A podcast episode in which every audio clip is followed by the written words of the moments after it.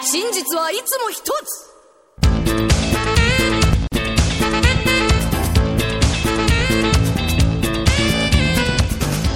Hello，听众朋友们，大家好，欢迎大家收听今天的荔枝 FM 二七五三三九，这里是胡说影评，我呢是今天的主播小胡。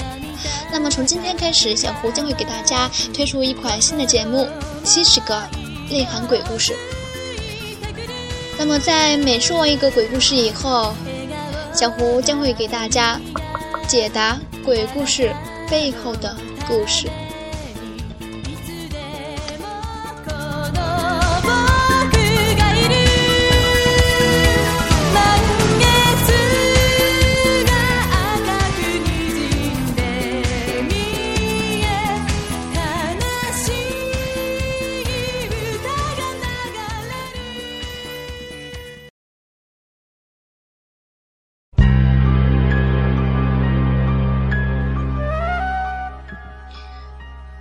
今天要给大家说的第一个内涵鬼故事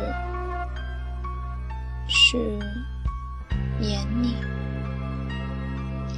我搭上了一列特快车，大概还在差十分钟就午夜十二点的时候，在中途站有一名男子也上了列车。他在车门关闭后，像是突然恢复意识一般，开始左右环视着四周的乘客的脸。呃，恕我愚昧，请问您今年二十八吗？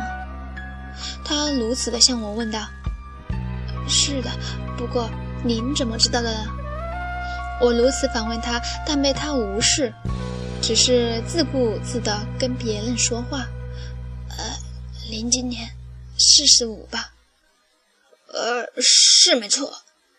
您是六十二吗？啊，你怎么知道了？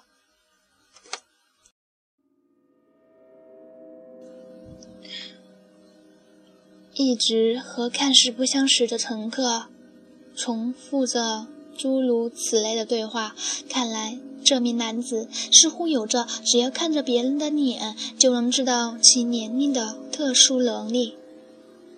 此时到下个停车站还有十五分钟时间，全车厢包括我在内的乘客都对这名男子投以好奇的注目眼光，一直到他问到最后一名女士：“你是五十岁吗？”“啊，是的。”不过还有五分钟就五十一岁了。那名女士如此微笑地回答道。霎时，那名男子的脸色铁青，仿佛震撼到无以复加。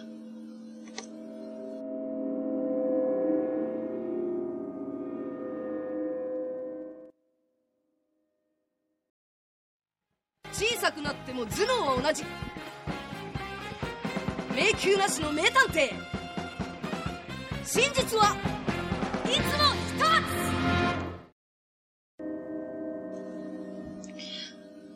つ这个故事的答案是，那名男子所有的能力不是看对方年龄，而是寿命。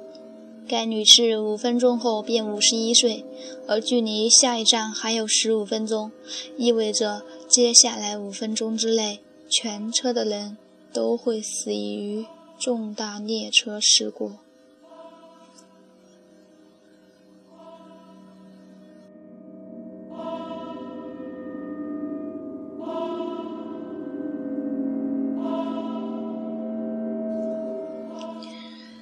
第二个鬼故事是外遇者。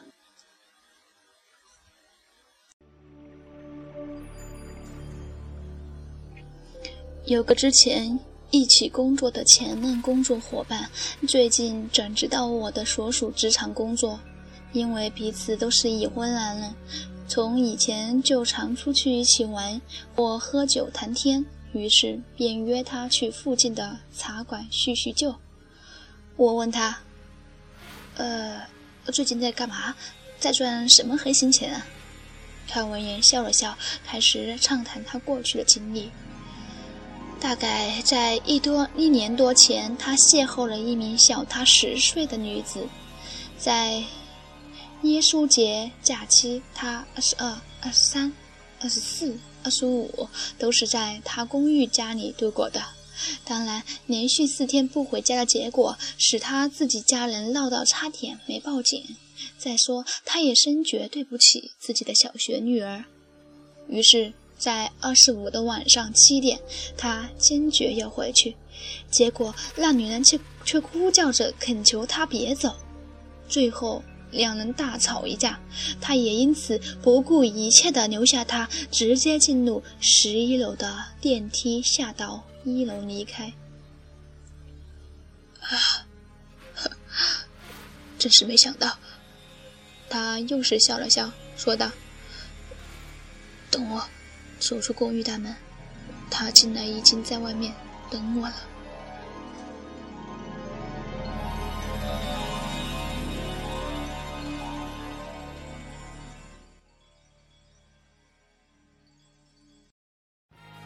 小さくなっても頭脳は同じ。迷宮なしの名探偵。真実はいつも一つ。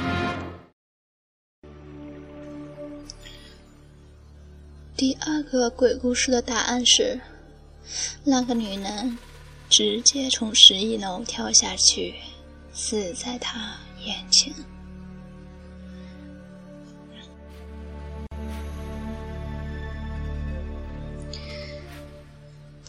第三个鬼故事是巴士。一对夫妇带着小孩，搭乘着往乡下的观光巴士，准备回妻子的乡下老家游玩。当巴士开到山区路段时，因为他们的小孩直吵着肚子饿，于是央不过孩子的。夫妇只好请司机让他们中途下车，先在附近找了间快餐店解决一餐。当他们酒足饭饱后，餐厅的电视播放出一则新闻快报，报道指出，就在刚才，有一辆在某山区行驶的三间游览车刚好被山上的落基石落石击中，而造成。全车人员死亡，无一幸免的惨剧。仔细一看，那就是他们刚才搭的巴士。看着这则新闻，妻子冉冉地说道：“要是刚才我们没有下车就好了。”听她如此一说，丈夫丈夫怒道。说什么傻话！要是我们当时没下车，话音未落，他也懂了妻子言中之意。啊啊，是是啊，要是我们当前没下车，就……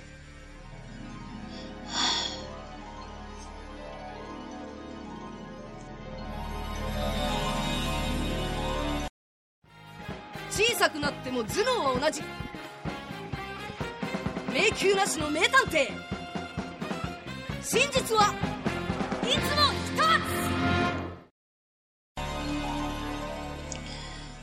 第二个鬼故事，第不啊不对，不好意思，第三个鬼故事的答案是：如果他们一家当时没下车， 那么巴士便不会停下来耽误一些时间，也就不会刚好被落石砸中。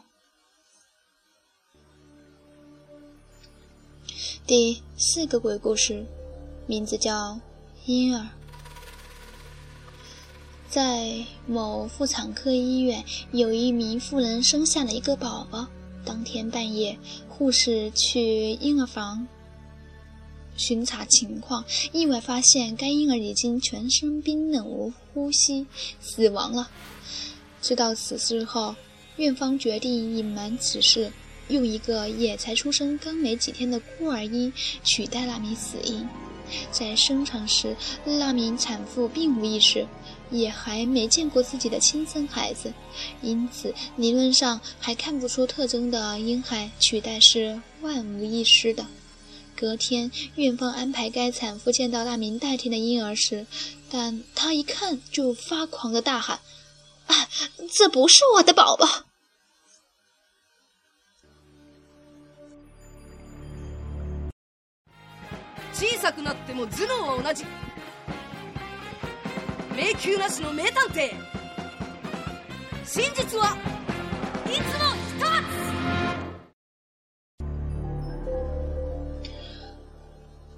第四个鬼故事的答案是：那名产妇亲手杀死了自己的孩子。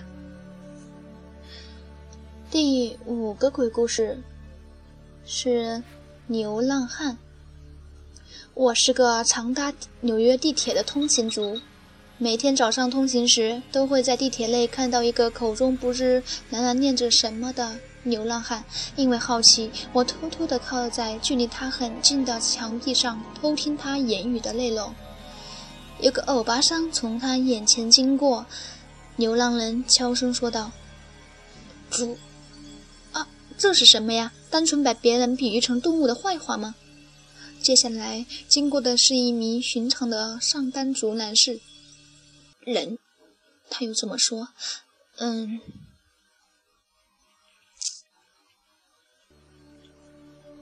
的确是个怎么看都是普通人的家伙，没错啦。隔几天自己闲着没没事儿，又到地。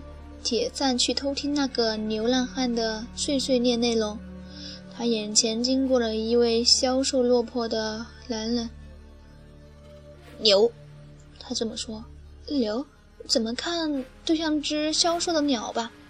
接下来是个超肥胖的男人从他眼前经过，他说：“蔬菜，呃，菜，不是应该是猪吗？”回家后，我仔细考思考了其中的逻辑关系。或许他说的是那个人的前世，或者他将转世投胎变的东西。但之后几天，我再度观察他的言行，你总觉得要说是，好像也不是。终有一天，我按捺不住好奇心，直接去向那个流浪人问他，到底是什么，也向他请求获得他能力的方法。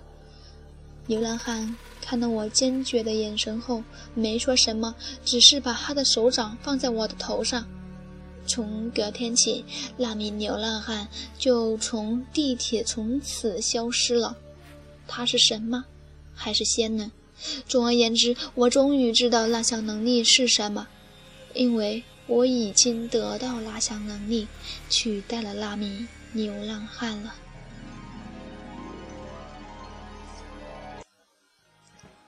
くなっても頭脳は同じ迷宮なしの名探偵真実はいつも一つ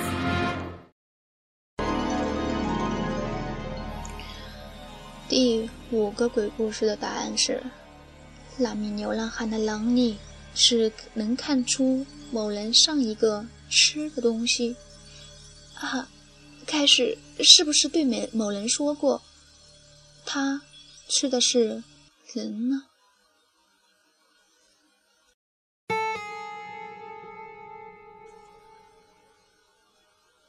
第六个鬼故事，名字叫《回家》。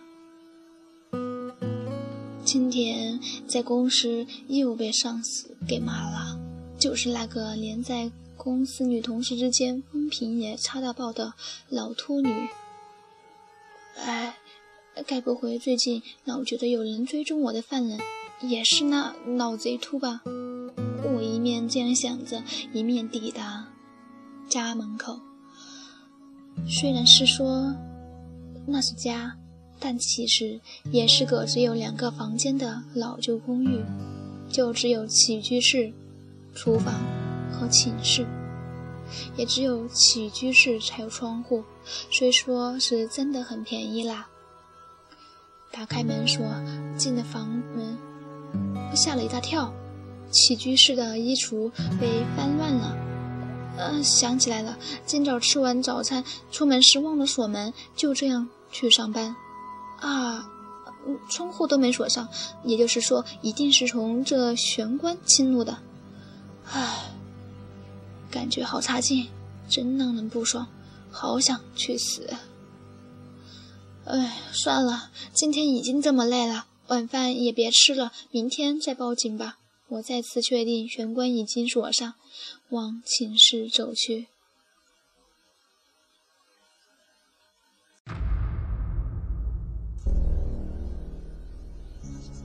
第六个鬼故事的答案是，在前面说过，主角回家时家门是锁上的，但早上又没说，这显示侵入者此时就在家中。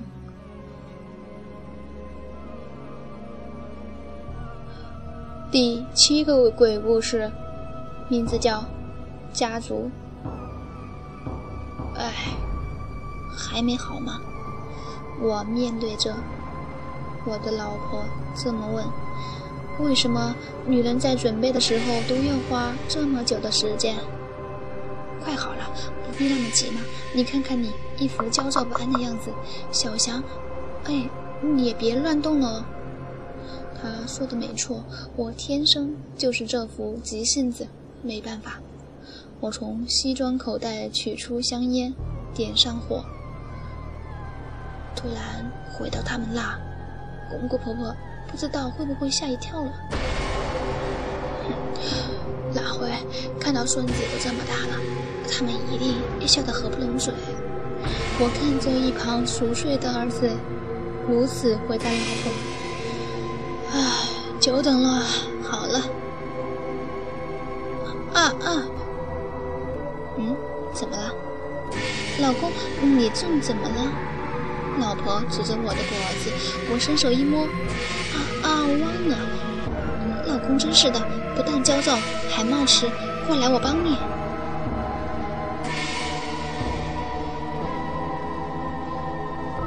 老公，我爱你。老婆一边帮我整理着脖子周围，干嘛突然讲这个？有什么关系呢？我们当前还是夫妇吗。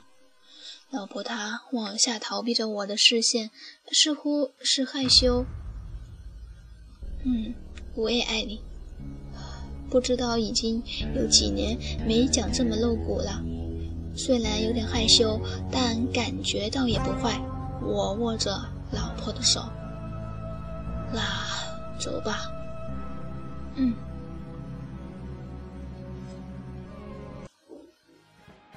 くなっても頭脳は同じ迷宮なしの名探偵真実はいつも一つ第七个鬼故事的答案是：一开始还在乱动的孩子，下一幕已睡熟，是因为被老婆强灌了过量的安眠药。 老婆提醒主角，忘了和整理主角脖子周围的是上吊的绳子。这是一个一家鞋子自杀的主观叙事。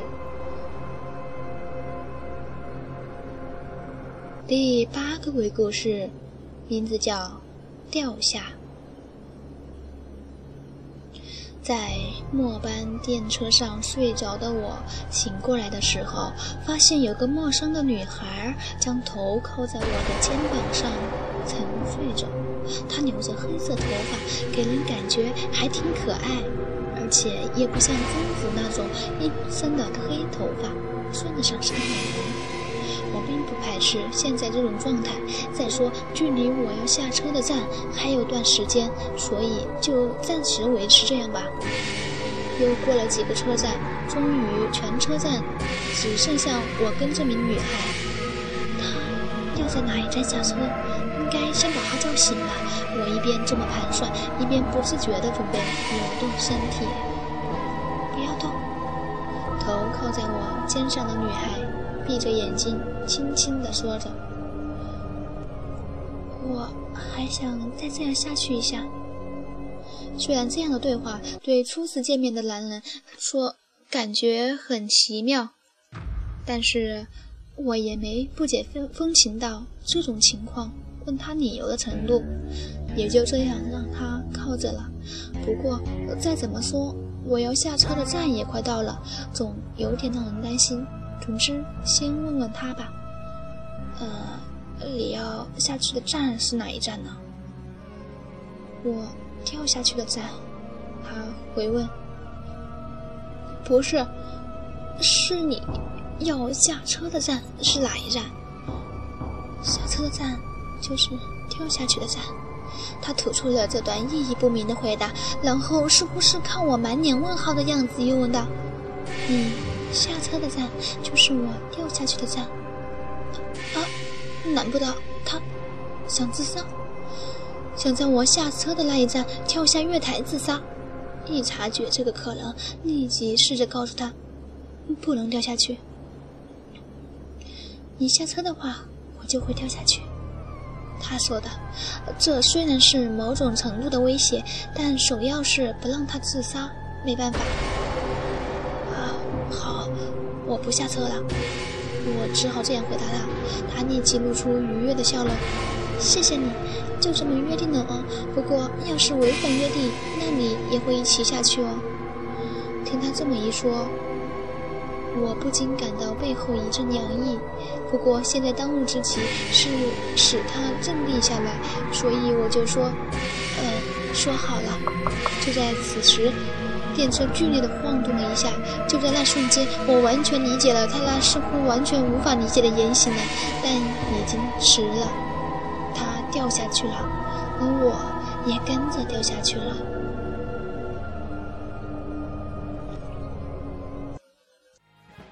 さくなっても頭脳は同じ迷宮なしの名探偵真実はいつも一つ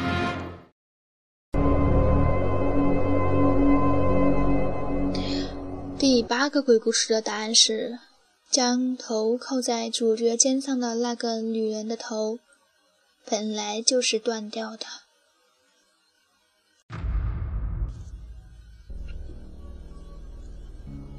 第九个鬼鬼故事，名字叫《在非洲的摄影记事》。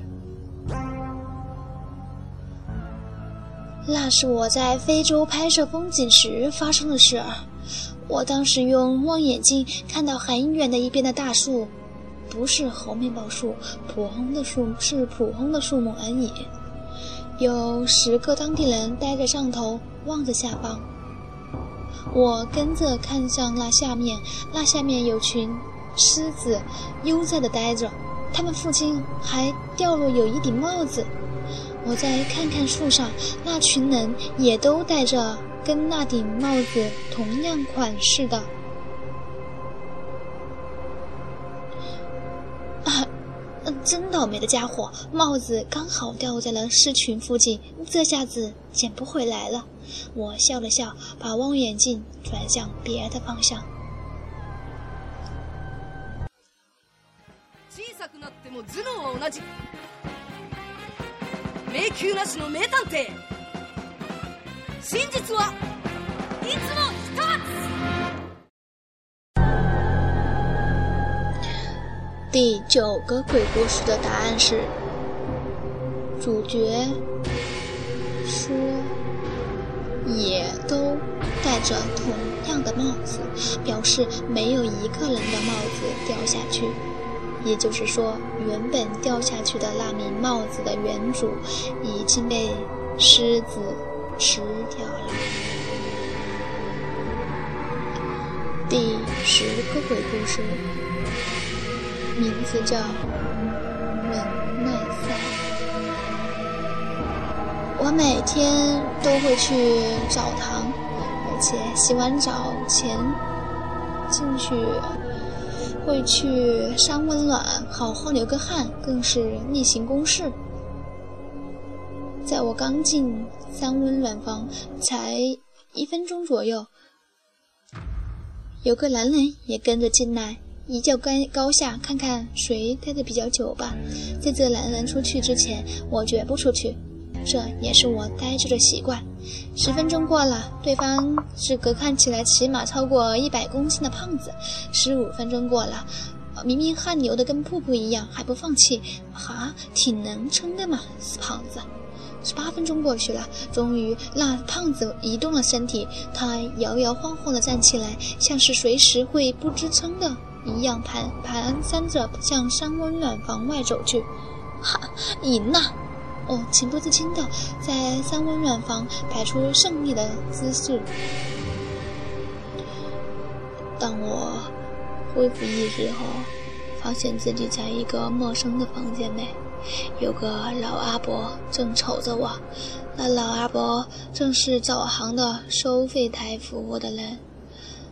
他开口对我说：“我去检查的时候，发现你就在三温暖房外面，靠着门坐挡着，已经丧失意识了。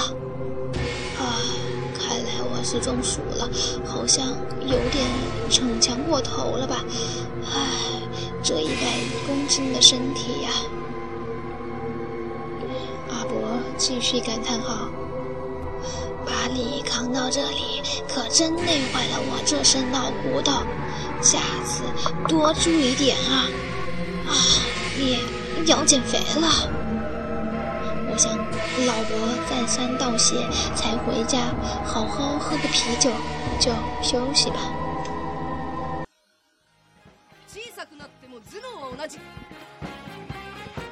迷宮なしの名探偵。真実は。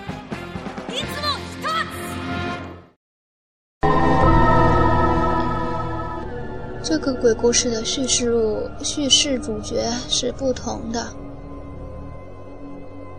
一开始的主角看到胖子出去后，便不支撑的。哦，不对，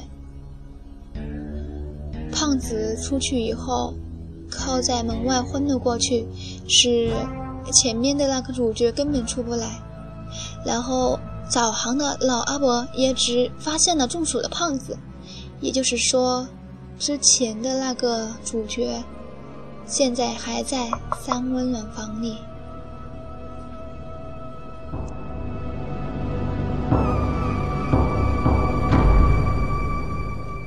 第十一个鬼故事叫弟弟。我曾经有个弟弟，虽然过往的记忆已经很模糊，但是我印象最深刻的就是跟弟弟分享爸爸给我的糖干仔时，那份快乐的回忆。啊，只是好景不长，弟弟出生没几个月就死了，只是到现在还活在每一个家人的心中。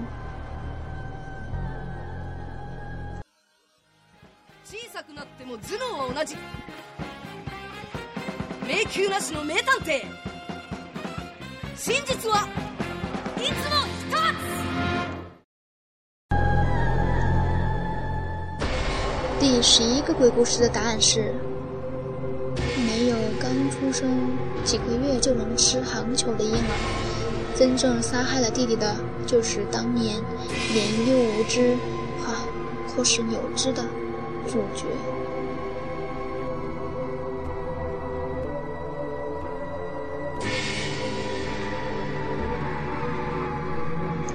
第十三，第十一个鬼故事了，不好意思。第十一个鬼故事啊，那今天的鬼故事就到这里吧。更多更精彩的内容，请锁定荔枝 FM 二七五三三九，这里是活说影评，我是今天的主播小胡。